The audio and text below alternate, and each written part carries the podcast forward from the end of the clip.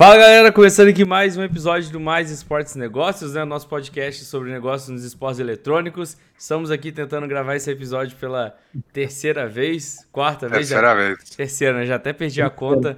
Rolou problema todos os dias, mas a gente está aqui para poder trazer o conteúdo para vocês. Então, estou novamente aqui com o Lucas, meu co-host. É isso, estamos aqui. Dessa vez vai, hein, Eric? Nossa, tem, tem que... a gente está com, com prazer aqui.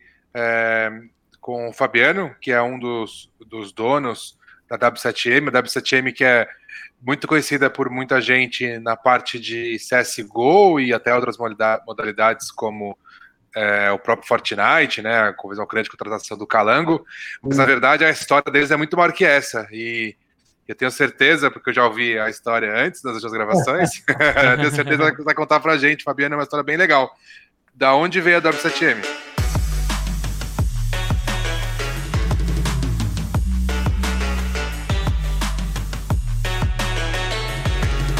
Bom, pessoal, primeiro eu queria agradecer o convite, acho muito bacana esse podcast, essa iniciativa, bem diferente, programa muito legal. Vamos lá, vou começar contando um pouquinho da minha história e como que eu cheguei nesse universo de gamer. Embora eu tenha sido gamer desde a da minha infância e adolescência, muito, muito hardcore mesmo, até os meus 17 anos, eu nunca tinha me envolvido nesse mercado até o ano de 2018. Eu comecei a trabalhar com 17 anos em uma consultoria para banco, que foi bem na fusão do Real com Santander, consultoria de processos, bem sistemático mesmo. E eu gosto de falar, conversar, tudo. Fiquei lá há pouco tempo, fiquei menos de um ano. Foi bacana porque me deu muita base corporativa, né? Aprendi bastante, fui criando um perfil corporativo.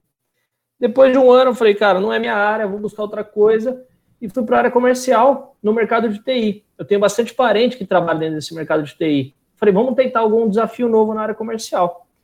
E aí fui trabalhar vendendo sistemas e recursos humanos. Era uma empresa relativamente pequena, com 60, 70 funcionários, mas só atendia grandes clientes. IBM, tudo. E aí eu fui aprendendo a usar gravata, como vocês estão vendo aqui. eu fui aprendendo a usar gravata por conta desses clientes. E aí eu fiquei lá uns dois anos, um ano e meio mais ou menos. Eu devia ter uns 19 anos e meio. E me apareceu, eu estava bem lá, estava legal, vendia legal, e me apareceu uma oportunidade para trabalhar em uma startup no mercado de mídia digital. Startup que chamava CatchUs. Eles tinham ganho o prêmio do, do próximo, acho que o prêmio do meio mensagem, como startup do ano, formato inovador, tudo. Falei, ó, vamos pegar esse desafio. Vamos pegar o desafio porque é um produto legal, eu posso evoluir profissionalmente financeiramente zero vantajoso, é uma startup, mas eu poderia evoluir profissionalmente. E aí eu fui para esse mercado de mídia digital, fui para essa startup. Lá eu conheci o Rafael, que hoje é um, um dos sócios da W7M Investimentos também. E a gente começou a trabalhar junto, eu era basicamente um assistente comercial dele, porque ele já tinha conhecimento do mercado publicitário, ele já tinha tido uma agência antes, já havia vendido essa agência. E eu estava conhecendo, não sabia nada de publicidade, absolutamente nada. E aí deu, deu um ano mais ou menos que a gente estava no negócio, era que o negócio começou a engatilhar, era uma empresa que tinha muitos sócios. E aí começou a ter muita briga societária, eles acabaram separando e debandando o negócio. Não tinha vindo um aporte que era para ter vindo tal, o negócio debandou. Em paralelo, eu estava montando uma startup com um amigo da faculdade, que era basicamente o um Mercado Livre dentro da plataforma do Facebook. Isso daí era 2010, 2011. O primeiro só veio a surgir em 2015. Não gosto de lembrar muito disso daí, mas faz parte. Hoje o próprio Facebook implementou isso, inclusive, o né? Próprio Facebook. Isso aqui usei lá atrás, né? E, bom, a gente, aí eu estava junto com esse amigo, ele era programador. O Rafa olhou para mim e falou: esse negócio é muito bom, que a gente trabalhava, a gente tinha todos os clientes na mão, cuidava da área comercial, vamos seguir com o negócio? Falei, vamos, tem um cara para trazer. Eu estava montando um negócio com o cara, eu trouxe ele para o negócio e a gente montou a nossa primeira startup que chamava-se Visio. Ficamos mais ou menos um ano em atividade, a empresa não deu certo, não estava dando certo, a gente estava conseguindo fazer o negócio funcionar, uma experiência muito nova. Em paralelo, o Vitor teve alguns problemas pessoais e teve que seguir o caminho dele. Era um cara muito inteligente, ele acabou seguindo o caminho dele. E aí, de novo, um olhou para a cara do outro e falou: pô, dois anos tentando, já viemos até aqui. Calma que uma hora esse negócio vai acontecer. E aí eu lembro até da data, no dia 23 de 4 de 2013, a gente montou o Wake Up, porque era a senha do Wi-Fi, essa data, essa data eu decorei. Foi muitos anos a senha do Wi-Fi da empresa. A gente montou a, a segunda empresa nossa, que era o Wake Up. Tá quase fazendo aniversário, né? Hã? Quase fazendo aniversário. É, quase fazendo aniversário. Vai fazer, vai fazer seis anos de, de Wake Up. Foi a primeira empresa do grupo W7M. E a Wake Up ganhou, tomou uma proporção muito grande é, o ano de 2013 começou a ser um ano muito forte, além do esperado. 2014, a gente trouxe uma tecnologia de fora, que era a mídia programática. Não existia até então no Brasil, só existiam alguns players que não eram do Brasil, mas atuavam em contratos globais, não tinha ninguém vendendo isso no mercado brasileiro.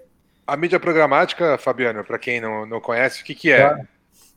Mídia programática é basicamente hoje o que o. Vou resumir de uma maneira bem simples. É basicamente o que o Google faz hoje. Ou quando você entra lá em um site e depois fica vendo aquele tênis o tempo inteiro, esse retarget, uhum. isso faz parte da mídia programática. A gente fazia um pouco disso daí, enche o saco dos outros. Né? Então é basicamente a inteligência de, de colocar ali um tracking, um cookie no seu computador isso, e ficar te mostrando propaganda de onde você acessou, né? Isso, você estuda o seu perfil de usuário e vai te, vai te disponibilizar uma propaganda que seja de acordo com o teu perfil. Ela Legal. tem um conceito que segue o perfil da pessoa, independente do, do hábito de navegação. Você então você é o culpado daqueles sapatos me perseguindo, então. Só um um no ano de 2014 eu era basicamente o único culpado disso daí. Legal. E por isso que o negócio cresceu muito. Ela tomou uma proporção muito grande a Wake Up. E aí a gente começou a comprar startups, tudo transações de, pequenos por, de pequeno porte mas startups, é, empresas que tinham dois, duas, três pessoas, mas tinham um contrato interessante, e a gente começou a comprar. E aí, dentro do universo do digital, que engloba mobile, engloba desktop, tudo, a gente começou a ter uma gama de serviços muito grande. E aí a gente chegou num ponto que os clientes também estavam sentindo isso. Quem faz tudo não faz nada. Vamos segregar em operações distintas. E a gente montou a W7M para ser a holding de tudo isso daí e fomos segregando as empresas e as áreas de atuação de cada empresa. Já tínhamos um espaço de mercado, e aí, mais para o fim de 2015, a gente era um dos maiores players do mercado. O que aconteceu? Esse mercado de mídia digital começou a vir muita gente, saiu muita startup, todas, basicamente todas as empresas de fora que eram listadas na Nasdaq, tudo entraram no mercado brasileiro a gente falou: ó, esse negócio está ficando muito competitivo. Lógico que a gente tem nosso espaço, tem o nosso relacionamento, mas o negócio está ficando muito competitivo. Vamos adotar, uma, vamos adotar uma regra de todo ano a gente vai inovar, vai fazer uma coisa nova. E no ano de 2016, é, eu peguei um desafio pessoal. Eu gosto muito do mercado financeiro, nós aqui gostávamos muito do mercado financeiro, e eu, a gente definiu: bom, vamos investir em um negócio que não é de mídia, que a gente não sabe, mas vamos conhecer um outro mercado. E eu fiquei meio que fora desse mercado de mídia uns seis, sete meses, tirando as certificações e a gente abriu uma Wealth, que é uma gestora de patrimônio. Essa foi a primeira inovação do grupo. Bem diferente, um desafio bem diferente, porque você entra uma série de auditorias que a gente não estava acostumado, o mercado publicitário é um pouco informal. E aí você vai para um, um mercado que você tem que ter o telefone gravado, você tem que ter uma câmera em frente à sala, algumas regulamentações do Banco Central. Mas foi legal, a gente estruturou a Wealth, hoje era uma parte do grupo, foi uma spin-off que deu certo, tá lá, funciona. E aí, 2017, é, quando virou ano de 2017, inovação de novo. Criamos uma empresa que chama-se Edify. O que, que a gente fez? Hoje, quando alguém quer comprar uma publicidade Wi-Fi no Brasil, você tem uma dificuldade muito grande, porque você precisa.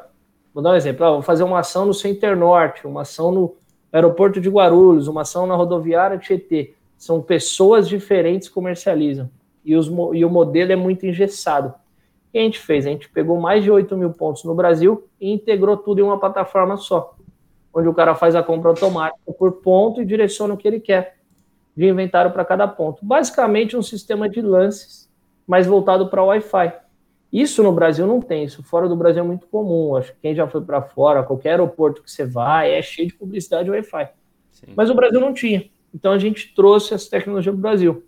Empresa foi um sucesso, tem uma série de contratos em vigor e deu super certo. Chegou no final de 2017, um pouco antes da BGS de 2017, a gente começou a falar, a gente juntou o nosso núcleo de inovação que são os heads de cada área, e a gente começou a discutir assuntos. Já haviam me falado no meio do ano sobre esportes. Eu não acompanhava muito o mercado, falei, cara, vamos entender um pouco mais esse mercado. Aí nessa reunião conversamos e chegamos à conclusão de que a gente ia conhecer esse mercado de esportes. O que a gente fez? A gente comprou os ingressos no mesmo dia, comprou os ingressos da BGS. De... Essa história é, é curiosa de contar. Comprou os ingressos da BGS, isso duas semanas antes da feira. Quando faltava uma semana, teve um instalo e falou assim: ó, a gente precisa de uma camisa de um time aí, cria o um nome de uma organização para ir na BGS. Vamos com uma camisa de um time, vai começar a soltar o um nome lá, vai que, né? Aí falou, ó, W7M Game. Foi mais rápido, mais fácil de fazer. Cortamos o logo no meio. Depois eu vou mostrar para vocês a camisa. Cortamos o logo do, da W7M no meio, colocamos na camisa, imprimimos e fomos para lá. Ainda colocamos os dois patrocinadores que eram clientes da, de outras empresas do grupo na época, e fomos para o BGS. Foi em sete, se eu não me engano, oito, que era o pessoal de inovação. Quando a gente passou o portão, passou a catraca, eu reuni todo mundo, falei assim, ó, tá definido que a gente vai estar nesse mundo aqui, olha o tamanho disso daqui, tá definido que a gente vai entrar. Agora a gente vai descobrir como que a gente vai entrar aqui. Uhum. Se dividam aí tô, e sai correndo aí. A gente, precisa, a gente precisa aprender tudo. A gente tem três dias de feira para aprender tudo nesse mercado. E aí, acabando, a BGS. Que foi a BGS é, de, de 2017. 2017. 2017. Final de 2017. É, acabando a BGS, a gente foi, estudou o mercado, estudou o mercado de influenciadores, tudo, e começou a estruturar as frentes de games. O primeiro passo que a gente deu foi comprar um time de Counter-Strike, que na época era o time da Bootcamp, era o, o melhor time do Brasil. Como a gente chegou neles foi legal. Eu tinha um amigo no Rio que jogava CS, não tinha ideia que ele jogava a nível profissional, nada, era um grande amigo meu, passei uma mensagem pro cara. Pô, fala com esse cara aqui, ele era do melhor time, era o Pava da Team One. Pô, uhum. fala com esse cara aí que ele é gente boa, ele era do melhor time, ele vai te ajudar. Aí liguei pro Pava, não entendia nada, conversei com a empresa e tal. Ele falou: Ó, tem o telefone aqui desse cara aqui, parece que eles estão saindo de lá. Estão sem time e tal, conversa com eles. Eles ainda estavam na bootcamp, mas parece que não tinham contrato. Era o Luke o Luke, o Luke Zeré, que jogou na, tá na Bulldozer, tudo. Aí conversei com ele, a gente chegou nos jogadores, explicou o conceito e até eles ficaram receosos. Pô, a gente tá aqui, campeão da BGC, o time no auge do Brasil, vou para uma empresa que não sabe nada de, de esportes, não é organização nem nada tal. Então teve um trabalho de convencimento nosso com eles. E mas acabou acontecendo, a gente acabou trazendo esse time, fez um buzz na mídia e começou a soltar o nome da marca W7M Game. Isso já foi em 2018? Essa, Nossa esse lançamento. Dele. Quando, quando que nasceu? Bom, nasceu Ela na BGS, nasceu né? Uma semana da BGS. né? Nasceu mesmo. Mas o primeiro time veio quando? É, a primeira acho line. Que foi, né? acho que foi dezembro de 2017 a primeira line. Legal. Dezembro de 2017. É 2018 é recente, já. Né? Vocês, têm, vocês têm 15 meses aí de mercado, é. né? É, é basicamente isso daí. Dezembro de 2017, mais ou menos, que a gente fez a contratação deles. E Legal. aí surgiu a primeira line. E o primeiro semestre de 2018 a gente foi aprendendo no mercado, investindo. Aí montamos primeiro um game office, que os jogadores se reuniam só em época de competição, então tinham em cada lugar, a gente mandava todo mundo, colocava em um hotel, eles treinavam ali duas, três semanas em época de competição. Esses foram os três primeiros meses de 2018. Depois a gente definiu construir uma arena para promover eventos, fazer um pouco do que a gente sabe que é vender mídia, fazer algumas ações de ativação, tudo. E construímos uma arena no mesmo prédio do ali na região de Perdizes, no mesmo prédio do Game Office, que era Game Office até então, construímos a arena. É perto aí da NTZ então, né? Hã? É pertinho. Pertinho aí. É perto. e Aí a gente fez esse, essa, essa arena que acabou virando o centro de treinamento dos jogadores, porque a estrutura era muito boa, cabeamento, é, toda a estrutura de maneira geral era muito legal. Quando deu aí, não vou lembrar a data exata, mas foi perto do perto do meio do ano, a gente contratou a line Clash Royale. Um pouco antes do meio do ano de 2018, a gente contratou a line Clash Royale. Uhum. E até então a gente também não conhecia os campeonatos, tudo. E eu, o irmão do meu melhor amigo jogava, inclusive, a reserva dessa line. Ele falou: olha, para esse jogo tal. A gente estava nos Estados Unidos. Esqueci de mencionar que a W7M tem escritório em, em Nova York. O Rafael, nosso outro sócio, mora lá por questão de fornecedor. A gente estava nos Estados Unidos. Ele falou: ó, fala com esse cara aqui que é o coach do time. Ele mora em New Jersey. Falei: tá bom. Estava em Nova York, mandei uma mensagem pro cara: vamos encontrar, vamos. E o menino João, cara, ele impressionou muito a gente. É um menino de 14, tinha 14 anos na época, acho que 15. Caramba. Cara super maduro, recebeu a gente, explicou tudo como funcionava o mercado e a gente contratou a Lara. Ele montou a Lara e a gente contratou. E aí o time vem ganhando tudo desde então. A gente, a gente fala que foi o nosso melhor investimento, porque eles ganharam basicamente tudo que eles jogaram, perderam um ou outro campeonato. Legal. Clash Royale é outro jogo também. Ano passado, principalmente, deu um Acho que 2017, 2018 deu um, um boom gigantesco também, né? Ele vem crescendo, a cultura do, do pessoal no Brasil de assistir o jogo mobile como competitivo ainda, na nossa, no nosso ponto de vista, ela vem evoluindo, né? Sim, hoje tem muito pessoal, jogador, né? É, hoje o pessoal assiste o CS como competitivo, o mobile, um jogo como Clash, são poucos que vêm no cenário competitivo. Mas acho que é uma questão de tempo, porque a é, tendência é, cada vez mais as pessoas migrem para o mobile. É assim, tem muitos jogadores, né? O CS é. eu acho que pode ter o contrário em vários casos, né? Tem, tem muita gente que não joga e assiste. Eu, Exatamente. eu sinto isso bastante do LoL, inclusive, ultimamente, que cada vez mais as pessoas estão jogando menos, mas assistindo mais. É, é, assistindo mais, eu tenho certeza, porque eu vejo os números.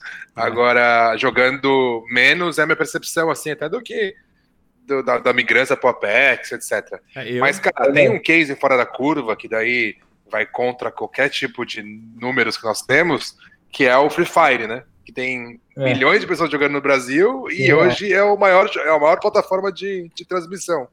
O último campeonato surreal. Surreal, tinha meio milhão de pessoas ao mesmo tempo assistindo. É. Não, quando eu vi ali, o Free Fire pra mim foi estourar uma bolha assim também. O quê? Pera aí. Que é isso? Tem muita gente assistindo esse negócio. Foi algo assim. É verdade, o Free Fire é muito forte. Impressionante. E aí depois veio a, a parceria nossa com.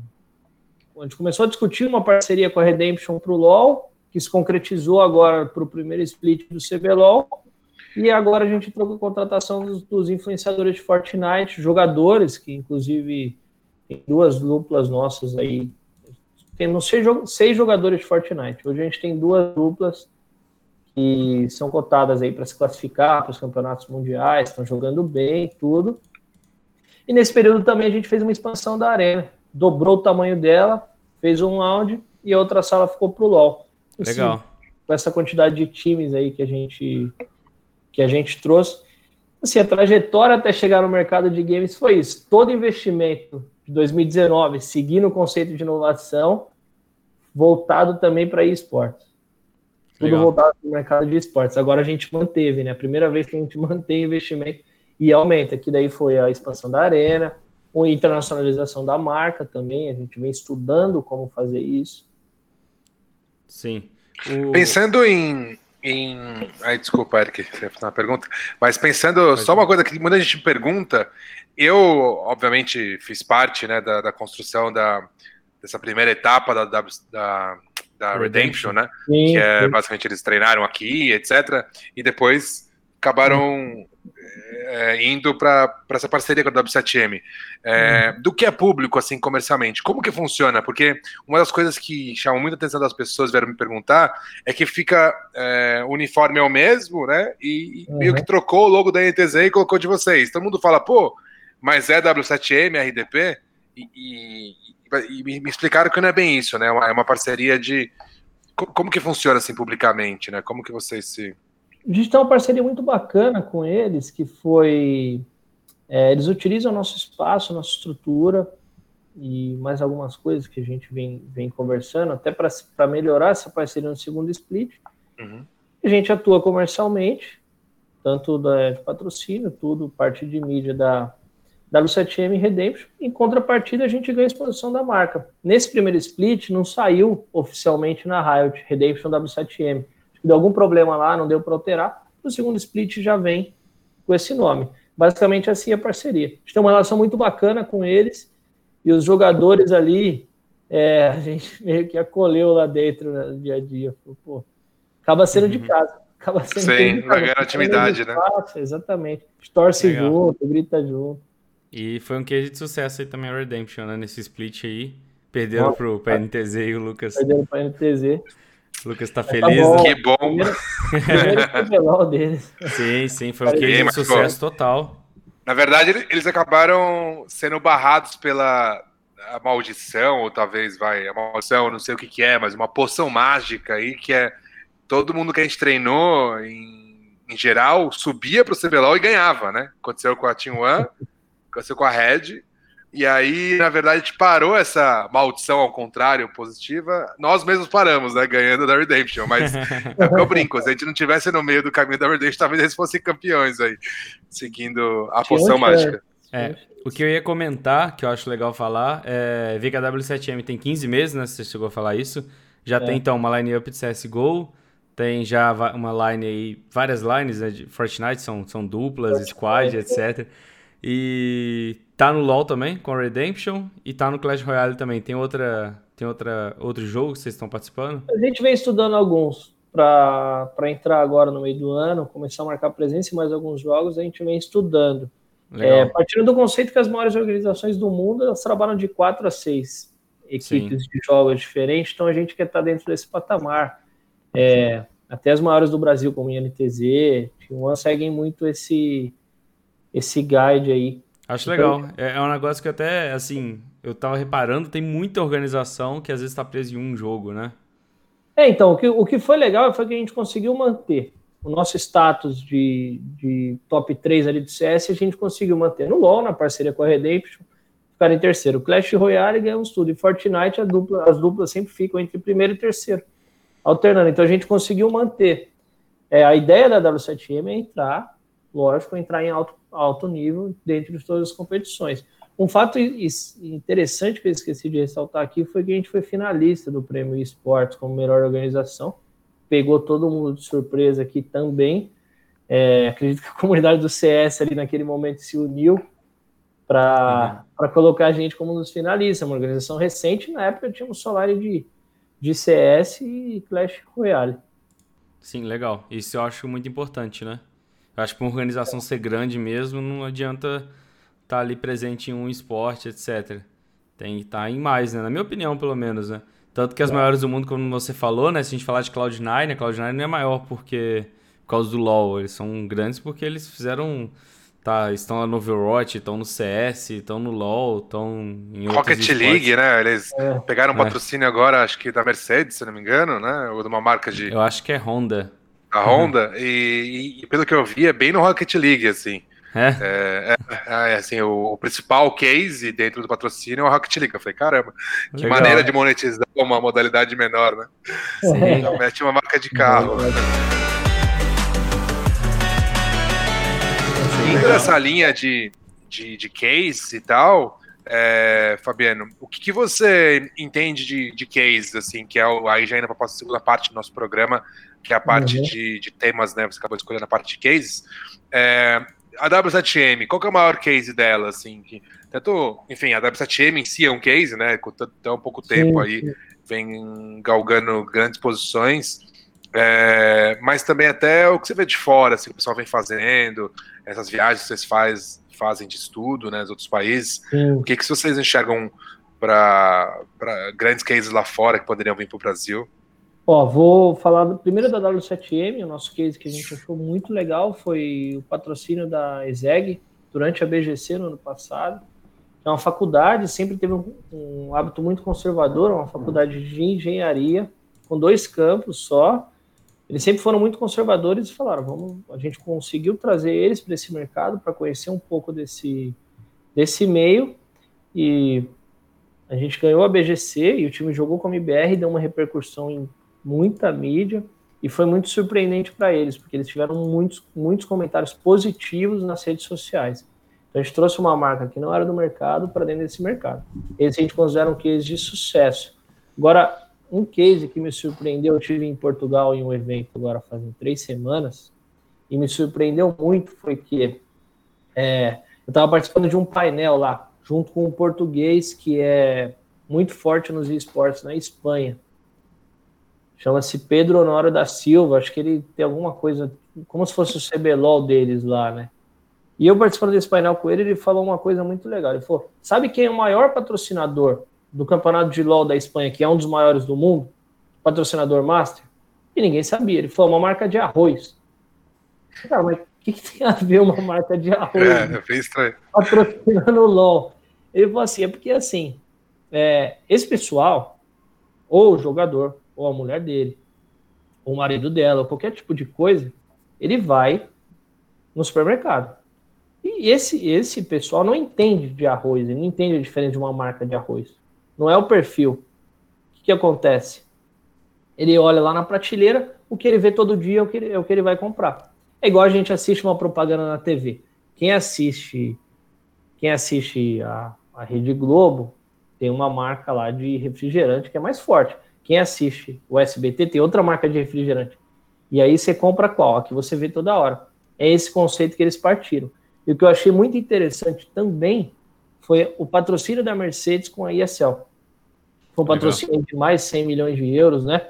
E o presidente da Mercedes falar: é, esse pessoal que está assistindo agora a ESL, que já é uma das maiores ligas do mundo, se você pegar a escala mundial, tanto futebol, basquete, já é uma das maiores ligas do mundo.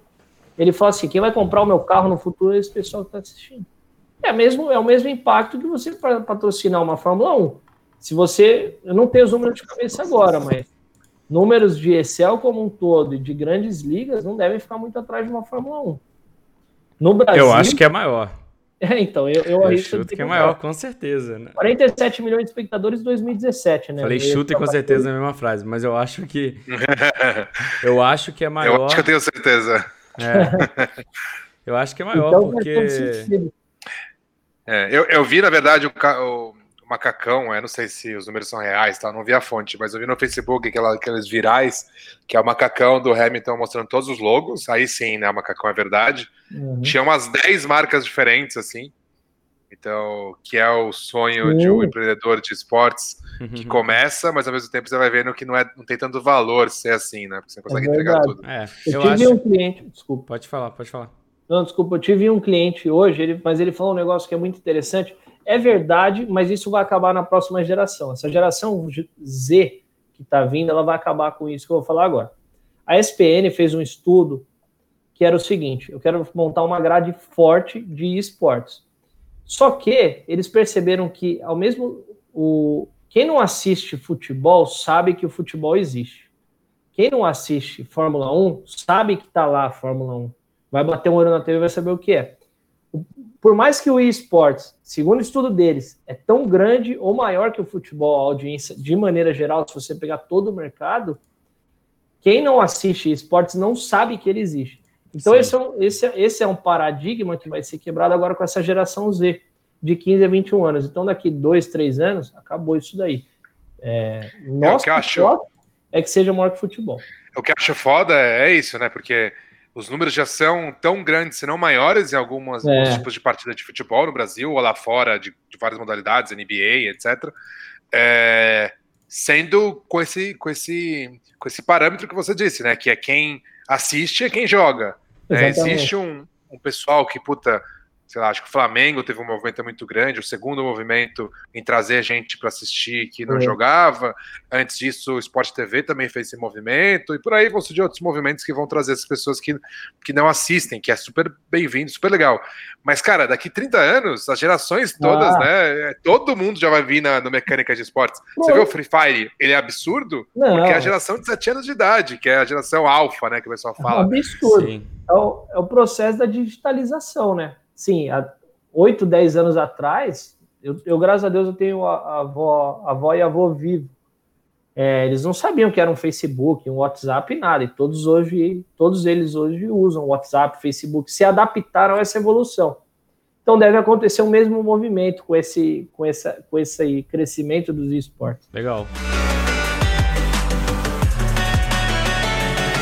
Bom, é, passando para o terceiro fazer ponto. propaganda? Ah, é, é. Eu, eu acho que antes, antes do ponto, então, que é a pergunta aí que o Eric Aliás, você nunca fez essa pergunta, né, Eric? Vamos ver como que você explica ela, porque eu sempre explico tudo enrolado, que é a pergunta meio filosófica aí, Fabiano. Bom, então você que ou está assistindo ou escutando o podcast, o podcast que mais negócios, mais esportes negócios, que passa em, em todas as plataformas aí, como Spotify, Deezer, é, SoundCloud, etc. Você pode até baixar se você quiser, encontrando no negócio.maisesportes.com.br. Mas você que esquece que o podcast sai todo domingo às 18 horas, salvo exceções onde temos problemas técnicos ou de saúde, que aconteceu nas últimas duas semanas, é, siga as redes sociais, arroba mais negócios GG, Twitter, YouTube, Instagram e LinkedIn. É, dito isso, nós estamos aqui com o Fabiano, você que está ouvindo até agora. O Eric vai fazer uma pergunta é, filosófica aí para o Fabiano. Cara, é, antes eu acho que a gente deveria fazer pergunta do pessoal. Teve umas perguntas que a gente recebeu aqui, que tal? Pode Boa! Você que, manda, cara. Beleza. Não então, aí. Não, achei legal. Fabiano, o Vanish aqui é arroba ArtsVanish enviou aqui no Twitter, né? A gente tem um Twitter, a gente toda semana a gente publica lá o nosso convidado, a galera manda perguntas. Então, se você uhum. quiser participar do episódio, já segue lá no Twitter que você pode mandar também. Ele perguntou aqui para você: é, o que você fez de mais importante para o impulsionamento da equipe? Achei legal a pergunta. É uma pergunta, é uma pergunta legal. É, eu acho que eu trouxe, eu, Fabiano, particularmente, fora o grupo, eu trouxe muito da questão do, de profissionalizar o negócio. Porque, assim, embora a gente trabalhe no mercado publicitário, a gente trata tudo de uma maneira corporativa. A gente trata o negócio como uma empresa. Então, assim, isso partiu de mim, depois foi otimizado pela nossa equipe. O Felipe hoje é o cara que fica mais na frente de esportes. O Felipe, nosso diretor, ele fez esse processo minuciosamente bem, surpreendeu a todos. E partiu essa iniciativa de mim em que sentido? É, de, sim, trazer para o jogador, ó, cuida da sua imagem, cuida de você, porque isso aqui é uma profissão. Se você quer que, que o negócio seja levado a sério, você também leva isso daqui a sério. Vamos tratar, vamos tratar as coisas de uma maneira séria, uma maneira corporativa. Eu acho que isso foi a minha maior contribuição dentro da W7M Gaming como um todo, e principalmente para o time de Counter-Strike, que foi o nosso primeiro time, que a gente tem um relacionamento muito bom com os jogadores, relacionamento pessoal. Então, eu acredito, eu acredito que tenha sido isso. É, é até algo para comentar rapidinho, né? Eu que estou trabalhando com trabalho já com esportes desde 2013 o que mais está acontecendo é isso, a gente vê outros empresários de outras áreas chegarem e olhar para tudo isso com, de uma maneira mais profissional, fazer algumas coisas de uma maneira mais profissional. E geralmente essa galera está tendo muito sucesso, né? Então é um, é um movimento que está rolando cada vez mais, né? Com certeza, assim, isso é um case que a gente usa aqui dentro da empresa mesmo, é quais são as maiores organizações do Brasil? As de sucesso são as que tratam o negócio como uma empresa, e são poucas, a gente sabe quais são. E isso a gente preza muito, parte todo o princípio, os jogadores, processo interno, uma série de coisas. Quer falar alguma coisa sobre isso, Lucas? É, concordo, concordo 100%. Tem outra pergunta aí que perguntaram para vocês também. É... Essa é legal também, pode fazer. Quem, quem, quem, que fez? Eu acabei de fechar aqui, arroba, só guardei a pergunta. Tá, o Marconi. Marconi, o Marconi fez a pergunta que é quando que vocês vão entrar no Rainbow Six? Porque a Rainbow Six, na visão de muita gente, é a segundo mercado de uma modalidade mais profissional, assim, né? Com realmente um roadshow, assim, o ano inteiro, uma agenda, né? Com boa audiência. Existem alguns planos para o Rainbow Six? Muito profissional. Já, bom, vou abrir aqui. Já era para a gente estar no Rainbow Six duas vezes. Não deu certo, assim, por detalhes. Eu acho que, assim, no, embora você não tenha uma audiência expressiva como a do LoL, todo ele tem o jogo hoje que a gente apostaria que mais pode dar certo profissionalmente é o Rainbow Six, porque a Ubisoft trata isso muito, leva isso muito a sério. Ela, ela criou o jogo, ela faz com que o jogo seja um jogo para ser jogado de maneira competitiva e profissional. Então a gente acredita muito. Está é, tá nos nossos planos do ano. Não significa que vai dar certo, a gente vai fazer de tudo para que dê, mas está nos planos da, da organização. Inclusive tem um episódio nosso aqui com o Márcio Canosa, né? Se você não escutou ainda, ele é diretor da Ubisoft, diretor de esportes da Ubisoft, então ficou bem legal também. Deu para ver. Que, eu vi que vocês Escutou? lançaram. Eu tive algumas reuniões com, com o pessoal lá, a gente veiculou campanha de mídia pelo grupo lá dentro. E eles tratam de uma maneira muito profissional, diferente da Valve, no caso do CS, que o CS é um jogo muito antigo, tudo, mas o jeito que a Ubisoft leva o negócio, com certeza vai ter prosperidade. É, Futuramente o... vai ter muita prosperidade. O CS é um caso à parte, né? O tanto que a comunidade faz pelo CS, eu acho que nenhum jogo, nenhum jogo é. conseguiria chegar onde chegou do jeito que o CS chegou, né? Com certeza. É, então vamos lá, para finalizar, o Lucas já falou, né? A gente tem uma pergunta filosófica aqui todo episódio que a gente faz. É, o que você falaria para o Fabiano cinco anos atrás? O que, que eu falaria para o Fabiano cinco anos atrás? Essa pergunta, essa pergunta é legal. Eu falaria para acho que para não desistir, para ir até o final de alguns projetos que a gente largou no meio do caminho. Falaria para não desistir, para ir até o final, que as coisas não são tão imediatas quanto eu imaginava que era. Eu vim crescendo, montando startup e tudo, e porque uma startup cresceu muito, se tornou um negócio, eu acho que o imediatismo da minha geração, em mim, era mais ainda. Eu queria que as coisas fossem mais ainda imediatas. Se eu pudesse dar essa, essa passar essa experiência que eu adquiri com. Hoje eu tenho 27 anos. Nos meus 22 anos, eu acho que ia ser muito favorável. Talvez estivesse em um patamar ainda mais longe.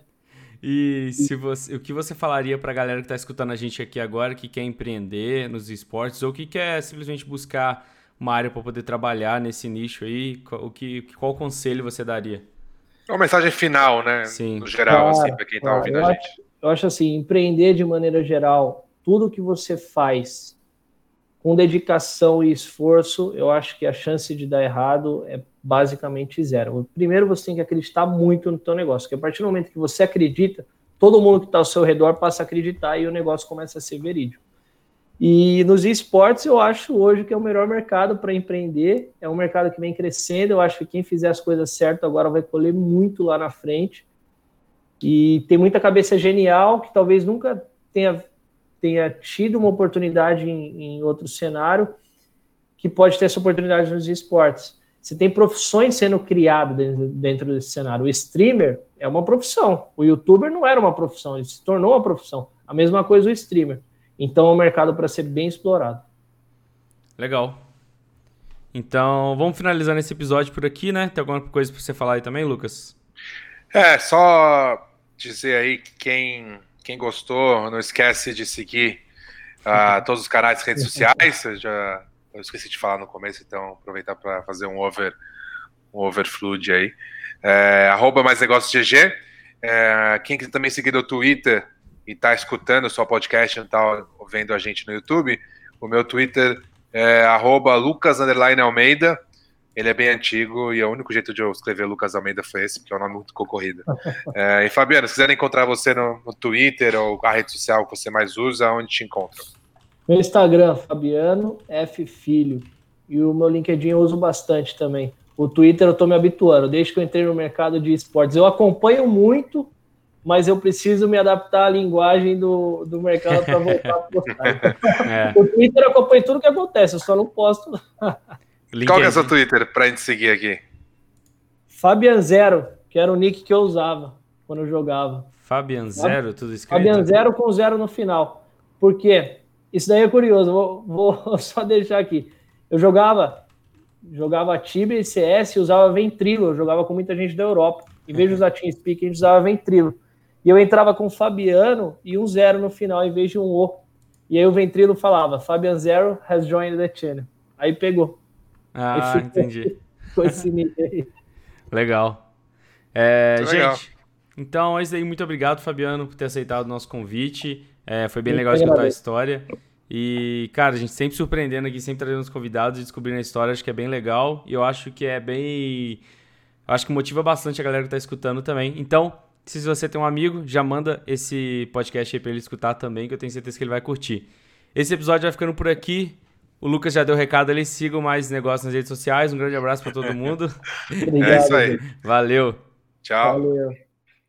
Olá, aqui é Pablo, eu sou o produtor do Mais Negócios. Eu gostaria de te convidar a escutar o último episódio. Obrigado também por escutar até aqui. Siga nas nossas redes sociais e siga aqui na plataforma também. Muito obrigado por ouvir disso a gente montou o plano que, que foi o plano que a gente traçou para o primeiro ano, que depois aí gerou todo esse, esse projeto do, do esporte eletrônico dentro com o Rainbow Six dentro da Ubisoft. Né? Então, o Rainbow Six é de 2015, né? E eu lembro que tipo, em 2016 a NTZ, por exemplo, já tinha time.